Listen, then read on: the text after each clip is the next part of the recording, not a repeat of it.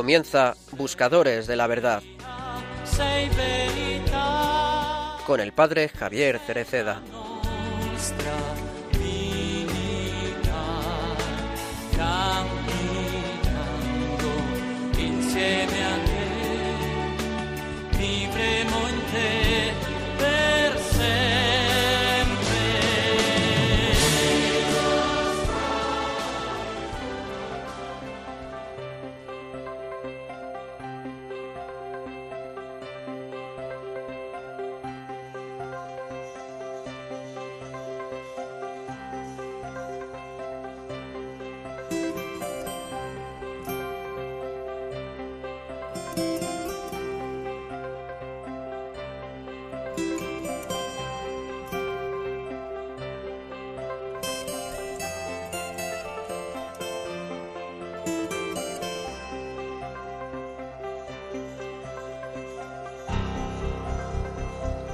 Durante su vida pública, Jesús recurre constantemente a la fuerza de la oración.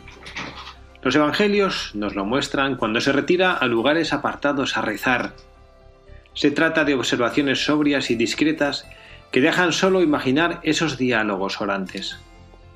Estos testimonian claramente que también en los momentos de mayor dedicación a los pobres y a los enfermos, Jesús no descuidaba nunca su diálogo íntimo con el Padre. Cuanto más inmenso estaba en las necesidades de la gente, más sentía la necesidad de reposar en la comunión trinitaria, de volver con el Padre y con el Espíritu. En la vida de Jesús hay, por tanto, un secreto escondido en los ojos humanos, que representa el núcleo de todo. La oración de Jesús es una realidad misteriosa de la que intuimos solo algo, pero que permite leer en la justa perspectiva toda su misión. En esas horas solitarias, antes del alba o en la noche, Jesús se sumerge en su intimidad con el Padre, es decir, en el amor del que toda alma tiene sed. Es lo que emerge desde los primeros días de su ministerio público. Un sábado, por ejemplo, la pequeña ciudad de Cafarnaún se transforma en un hospital de campaña, Después del atardecer, llevan a Jesús a todos los enfermos y Él les sana. Pero antes del alba, Jesús desaparece. Se retira a un lugar solitario y reza. Simón y los otros le buscan y cuando le encuentran le dicen, todos te buscan. ¿Qué responde Jesús? Vayamos a otra parte, a los pueblos vecinos, para que también allí predique, pues para eso he salido. Jesús siempre está más allá, más allá en la oración con el Padre y más allá en otros pueblos, otros horizontes para ir a predicar, otros pueblos. La oración es el timón que guía la ruta de Jesús. Las etapas de su misión no son dictadas por los éxitos, ni el consenso, ni esa frase seductora todos te buscan. La vía menos cómoda es la que traza el camino de Jesús, pero que obedece a la inspiración del Padre, que Jesús escucha y acoge en su oración solitaria.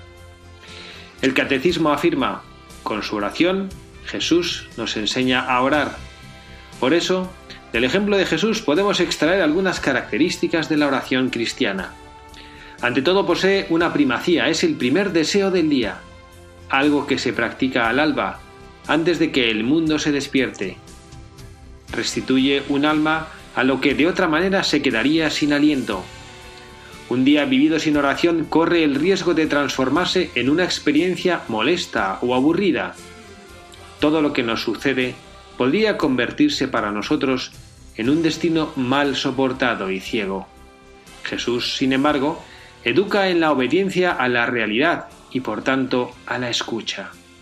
La oración es sobre todo escucha y encuentro con Dios. Los problemas de todos los días entonces no se convierten en obstáculos, sino en llamamientos de Dios mismos a escuchar y encontrar a quien está de frente. Las pruebas de la vida cambian así en ocasiones para crecer en la fe y en la caridad.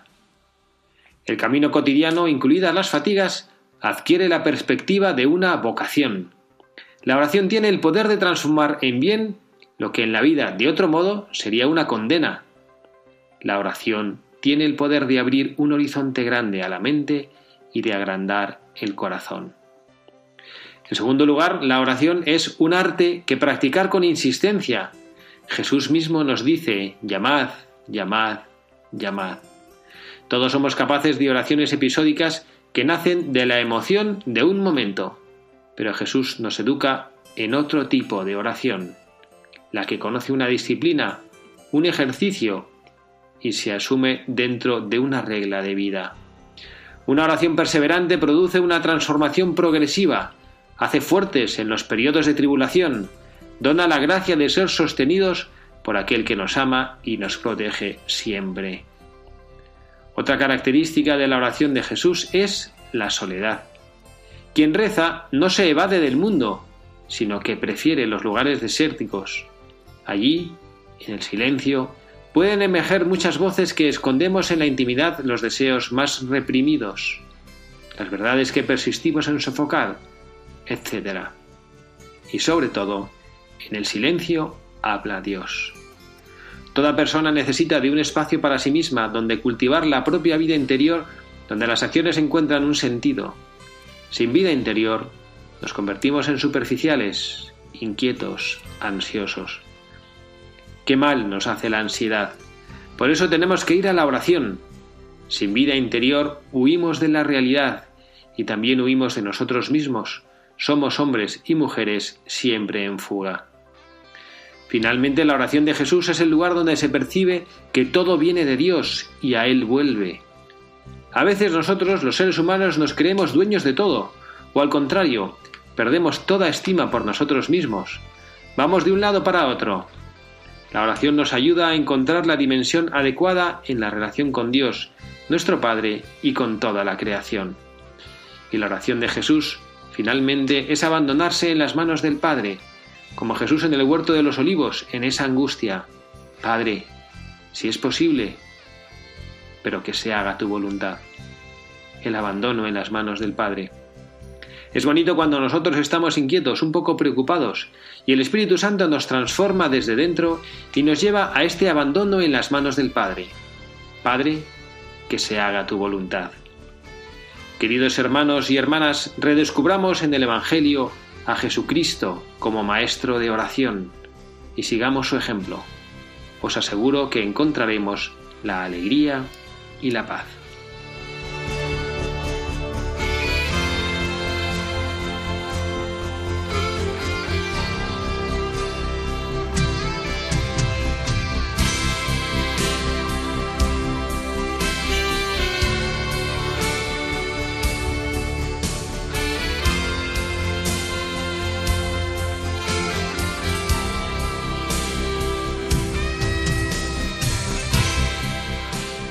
Buenas tardes, queridos amigos, buscadores de la verdad, en esta nueva tarde de sábado, una tarde más, me toca a mí hacer solo el programa, seguimos recordando con cariño especial a, nuestra fiel compañera Carla Guzmán en este programa de Buscadores de la Verdad, que ella sigue atendiendo a, a su hijo, Pedrito, que está en el hospital. Bueno, pues le pedimos al Señor por ella, por su hijo, por su corazón.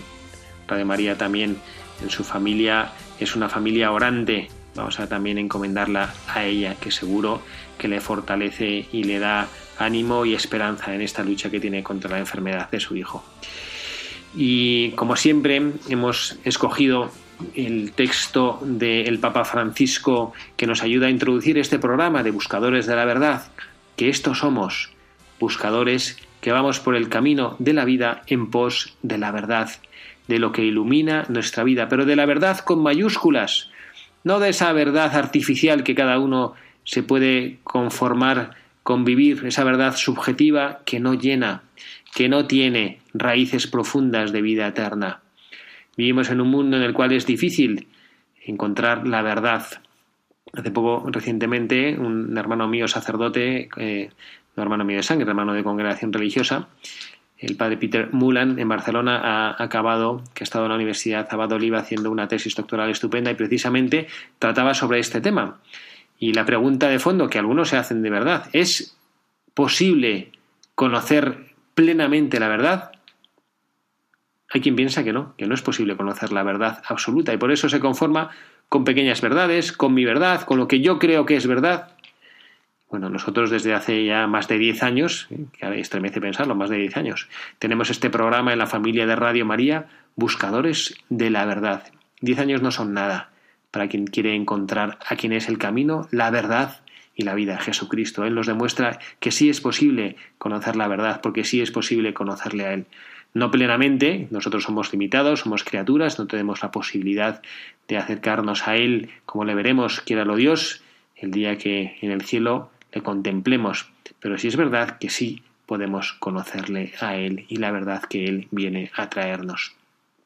Les recuerdo que pueden escribirnos a este programa, buscadores de la verdad, arroba radiomaria.es, esta es nuestra dirección de correo electrónico, buscadores de la verdad, arroba radiomaria.es. Yo soy el padre Javier Cereceda y con gusto contestaremos y recibiremos todas las propuestas para el programa, todas las inquietudes, aclaraciones, también correcciones que alguna vez nos las hacen y las agradecemos para poder hacer cada día más y mejor este programa en, este, en esta radio de la Santísima Virgen María que nos acompaña y que nos llena tanto. En este editorial que hemos leído hoy podemos eh, contemplar cómo el Papa Francisco nos habla de un tema que me parece crucial en la vida del cristiano.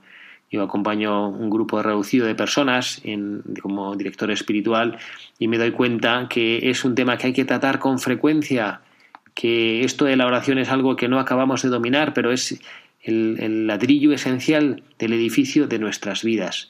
Y el Papa nos lo recuerda de manera particular. Y hoy nos unimos también a, a, otros programas que en este día hemos tenido en Radio María, en este sábado 7 de noviembre. Hemos tenido y hemos podido escuchar esta mañana la beatificación de este joven de Barcelona, mártir de su fe, muerto en la guerra civil, como tantos y tantos eh, que, dieron la vida por Jesucristo y que también para nosotros es un testimonio de un hombre de oración. Vamos a conocer un poquito más de su vida, un resumen que bueno, la página del Obispado de Barcelona, de, pidiendo, preparando esta beatificación, publicó. Es un resumen interesante, no de toda su vida, pero sí de, esta, de este momento de su vida en el cual pues él eh, entrega la vida al Señor y nos interesa mucho conocerlo para poder reflexionar junto a este buscador de la importancia que tiene en nuestra vida la oración.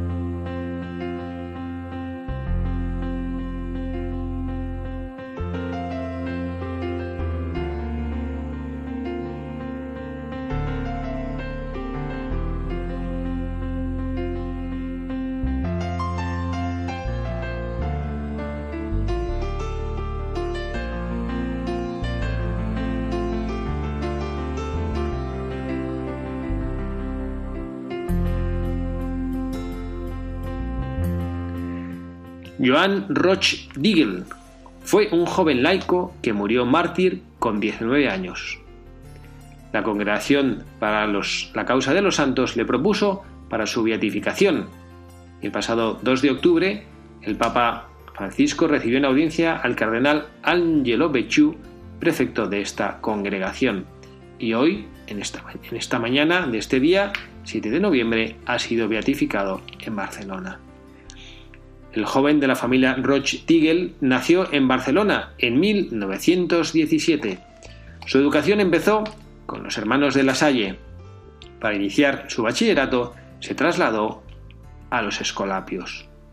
Tuvo como profesores a dos mártires, también ahora beatos, Ignacio Casanovas y Francesc Carceller.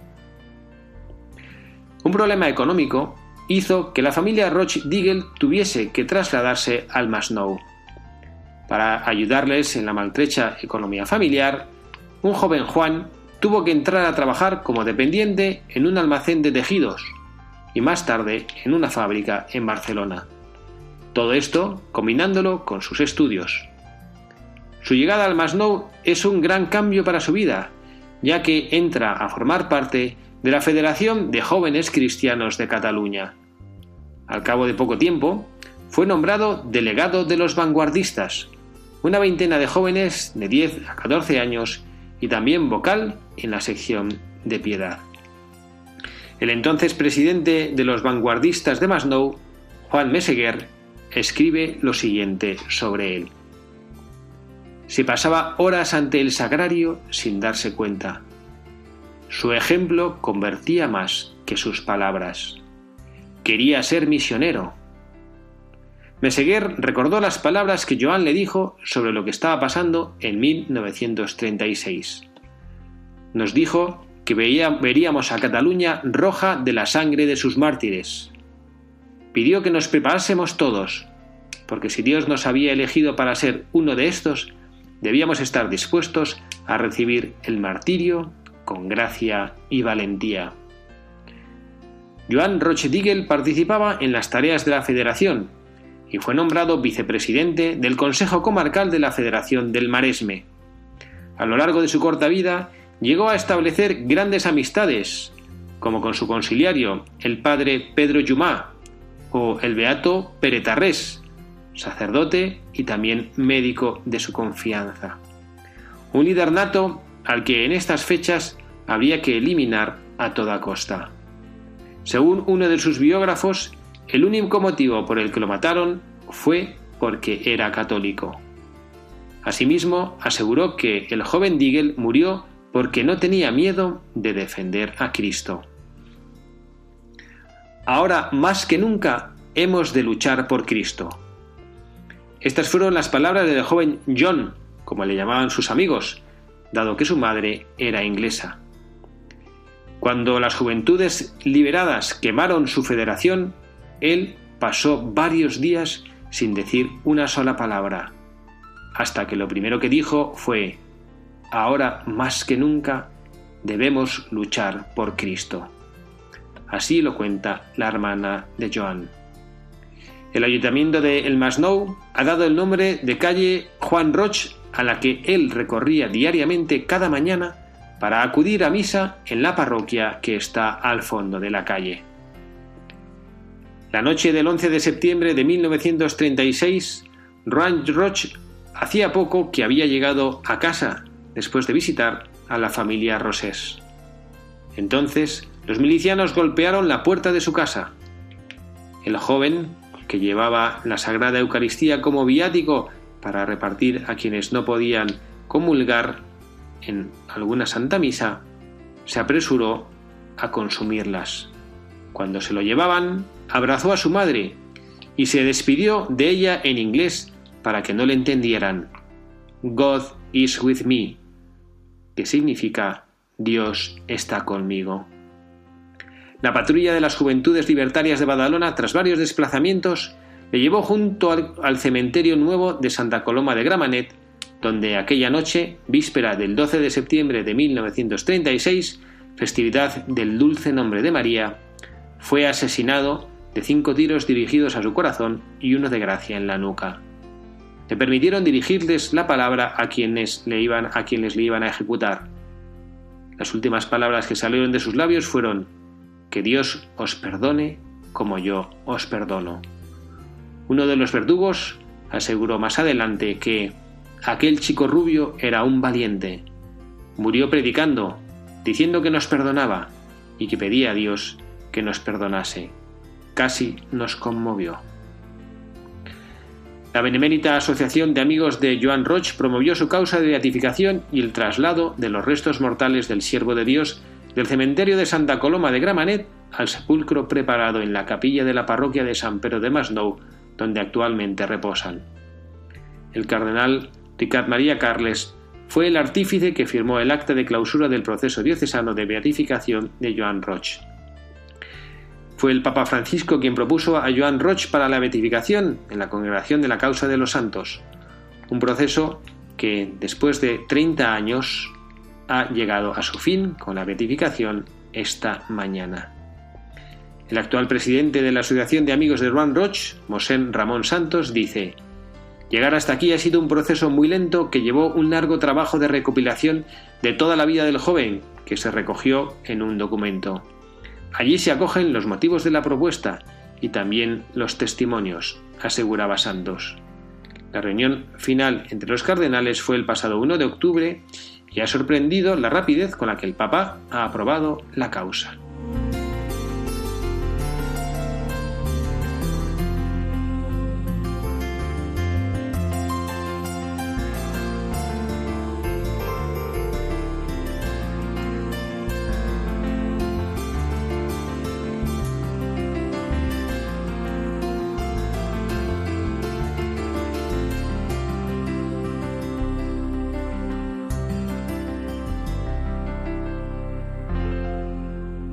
Este es eh, la vida de este beato que nos, que nos edifica mucho. A mí me gusta eh, cuando, cuando contemplamos las vidas de estas personas que han dado la vida por Jesucristo, que han muerto por Él, la capacidad de perdón que tienen.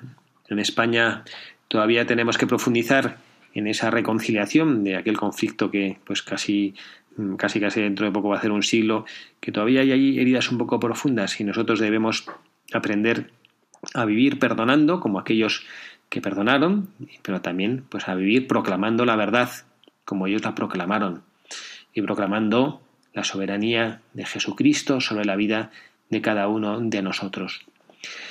Me ha parecido interesante en este día en el que la Iglesia ha beatificado a este joven barcelonés a este joven valiente, a este joven amigo de Jesucristo, unir ese editorial que hemos compartido al inicio del programa, recordando lo que el Papa Francisco nos enseñó el pasado domingo sobre la oración, recordando cómo esa cercanía del alma con su Creador, esa cercanía de cada uno de nosotros con Jesucristo, nuestro Redentor, es el alimento esencial de cada cristiano.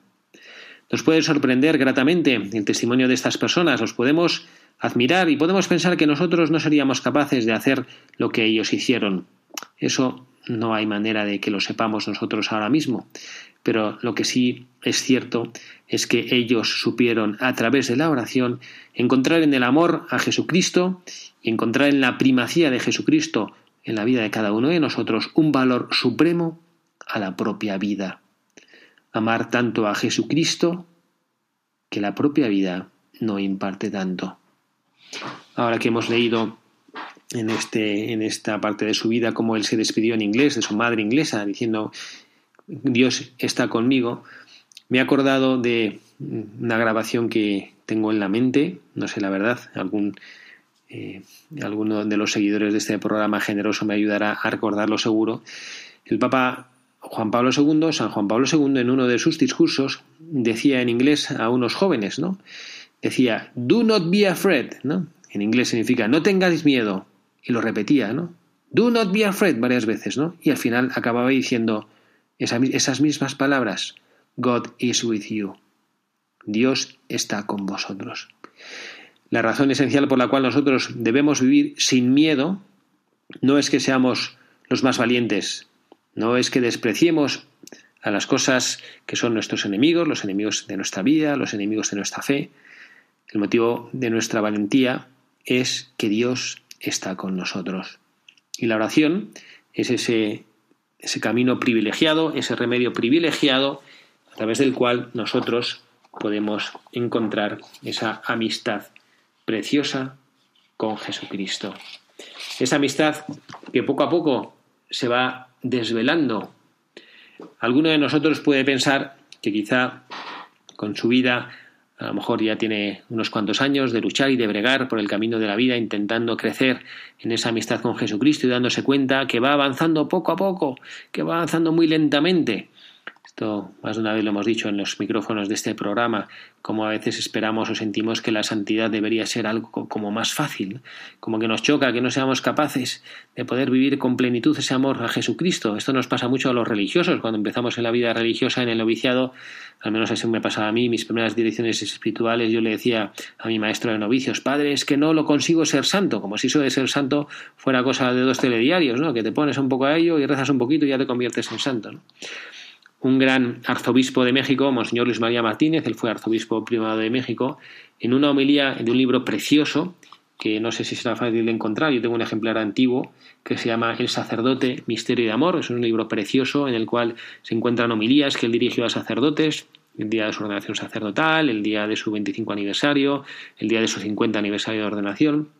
Tiene reflexiones preciosas sobre el sacerdocio, pero sobre todo sobre la amistad con Jesucristo, y les voy a leer eh, un pasaje que de, estas, de una de estas homilías en las cuales eh, podemos encontrar un poco de luz y de paz al, darnos cuenta que es un poquito lento este farragoso camino de desprendernos de nosotros mismos, ¿eh? que nosotros acabamos siendo un poquito enemigos de nosotros mismos en el crecimiento, en nuestro crecimiento en la virtud. Dice así. Pero acaso, con la primera palabra de luz y de amor, apareció lo que nosotros íbamos a ser? No. Santa Teresa del Niño Jesús, finísima observadora de las cosas espirituales, nos enseña que Dios nuestro Señor no nos dice de una sola vez todo lo que tiene que decirnos. Poco a poco, con una lentitud divina, nos va levantando los velos que cubren nuestra propia alma y nuestro propio destino. Ah, durante nuestra vida vamos poco a poco aprendiendo lo que somos y lo que debemos ser. Y la suprema revelación de nosotros mismos no se realiza en la tierra, sino en la eternidad, cuando el hombre reciba, como dice la Escritura, ese nombre nuevo que nadie sabe sino el que lo ha recibido. Bueno, pues este, esta citación también hermosa que nos ayuda en, esta, en este día, en estas reflexiones en voz alta que siempre hacemos en este programa de Buscadores de la Verdad, a ir descubriendo esas enseñanzas que los amigos de Jesús nos han dejado con su vida. Este joven, Juan Joan Roch, que fue un gran amigo de Jesús. Y bueno, pues como siempre, vamos a tratar de desencarnar, aunque ya lo hemos hecho, vamos a tratar de explicitar algunas otras de las enseñanzas que nos deja. Y una de ellas es la capacidad de desprenderse de sus propios planes ante lo que Dios le pedía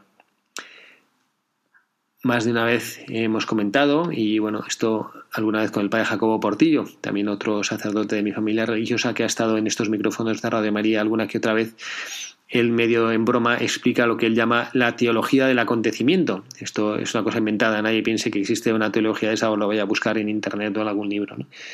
Él lo que dice a través de esta expresión es como Dios nuestro Señor tenemos que conocerle y descubrirle a través de las cosas que nos suceden.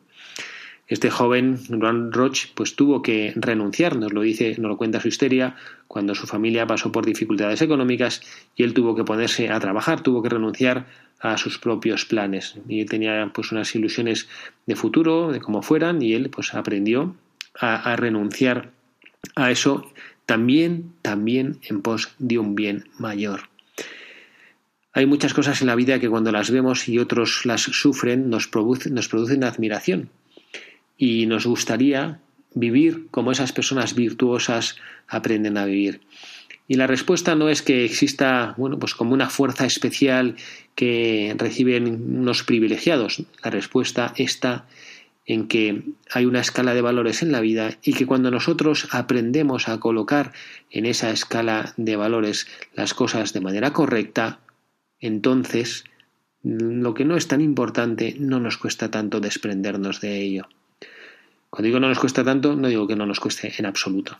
Digo que nos encontramos con las fuerzas y con la capacidad de renunciar y de desprendernos. Y esto es lo que, lo que este joven hizo. Hay otra, una segunda enseñanza y que creo que también se aplica bastante a nuestra vida. El otro día, precisamente, en una de esas direcciones espirituales que mencionaba hace rato, con una de estas personas a las que acompaño y a las que quiero tanto y que procuro, pues con mi pobreza, tratar de iluminar su camino, me decía, ¿no? Que bueno, pues que no, que se sentía un poco que en todo esto de tema del confinamiento y la pandemia, que ha dejado de, de poder acudir con frecuencia a, la capilla a rezar, y entonces que ya, ya no yendo a la capilla, pues que ya le cuesta rezar, que estando solo en su casa, que le resulta difícil, que se va enfriando, bueno, pues nuestro buscador del día de hoy nos enseña que él eh, aprendió también en esas circunstancias que le tocó vivir cómo profundizar su relación con Jesucristo. Nos dice su biógrafo que a pesar de trabajar durante todo el día en Barcelona, eh, y, tener que estudiar por la noche, porque bueno, pues que digamos renunciar a sus planes no significa que él pues renunció a, formarse, sino que bueno, pues que tuvo que renunciar a, seguir el itinerario que él mismo se había propuesto y se había proyectado a realizar. Lo que nos dice su biógrafo es que bueno, que él no dejaba nunca de ir a misa, ni un solo día, ni un solo día. Y esto bueno, pues que nos puede resultar eh, curioso y admirable y cómo era capaz este joven de hacer eso, ¿no? Pues porque él encontró la vida, la vida que buscaba y la vida que perdió la encontró en Jesucristo. Como si él dijera, en esta pieza musical que vamos a poner ahora también se repite eso, ¿no? La vida en ti, Señor, mi vida está en ti. Este es el, el esfuerzo y esta es la lucha que el cristiano tiene que hacer, poner la propia vida en Jesucristo.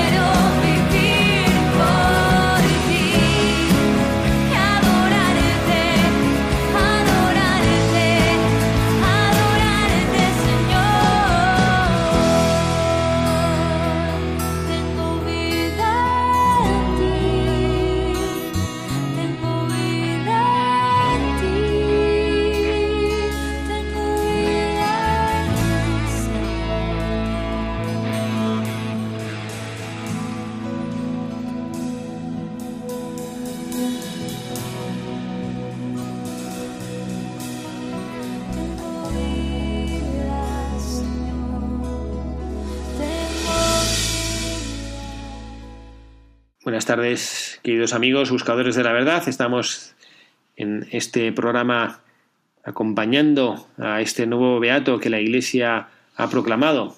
Quien les habla el padre Javier Cereceda, como les digo que eh, les he dicho al inicio de este programa, sin, nuestros compañeros habituales del programa, eh, estamos recorriendo la vida de este joven valiente, este joven barcelonés, que bueno, pues que él aprendió con su propia existencia, con su propia oración, con las cosas que Dios nuestro Señor permitió que viviese, aprendió a encontrar ese camino. También es un verdadero y un buen buscador de la verdad.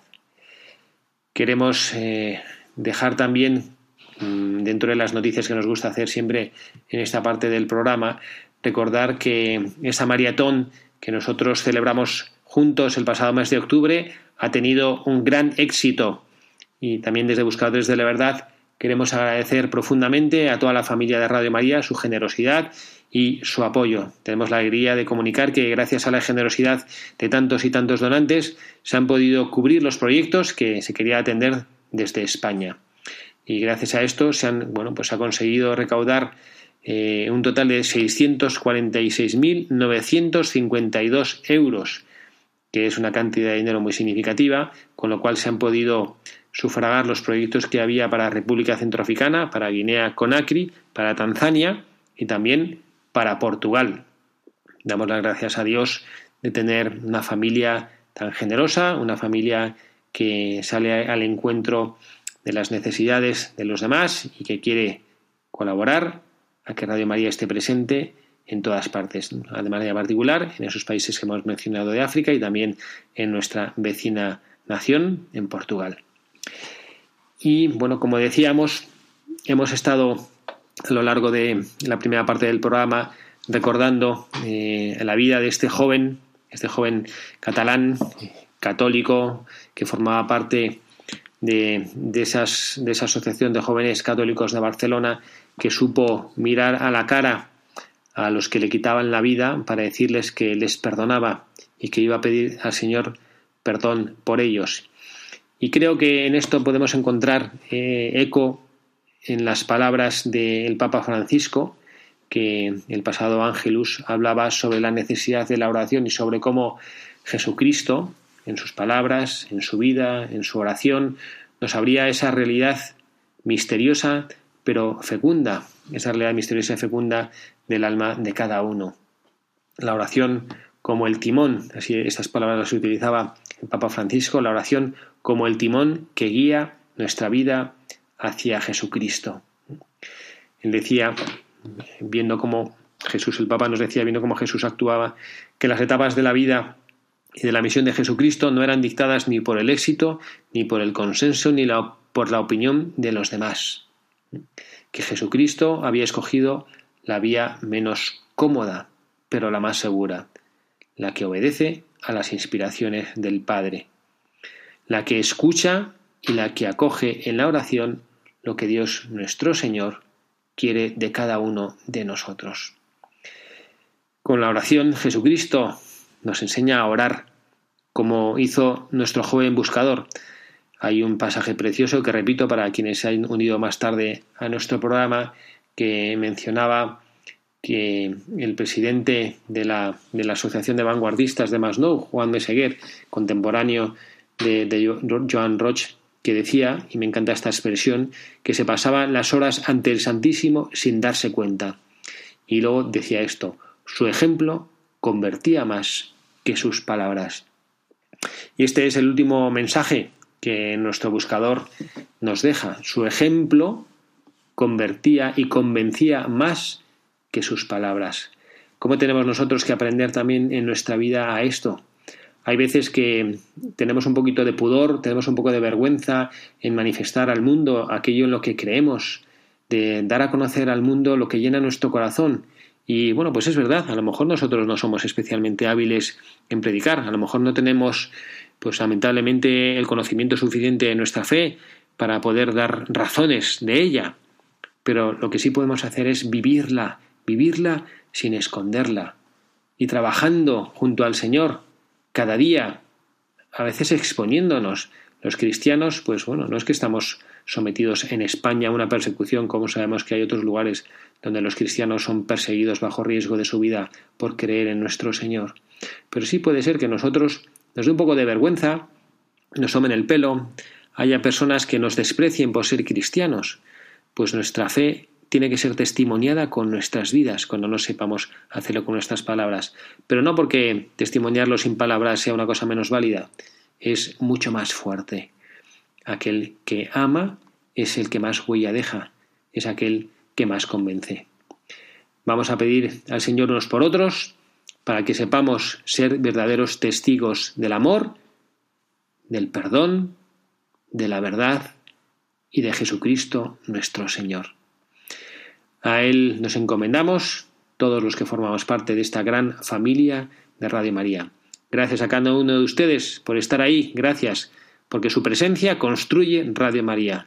Sí, sí, el solo estar sentados ahí escuchando la radio, eso contribuye a que esta familia de Radio María sea cada vez más fuerte y nos una en esa comunión de los santos que peregrinamos hacia el cielo. Que Dios nuestro Señor les bendiga, nos encomendamos mutuamente y que pasemos todos un feliz fin de sábado y un feliz domingo, día del Señor.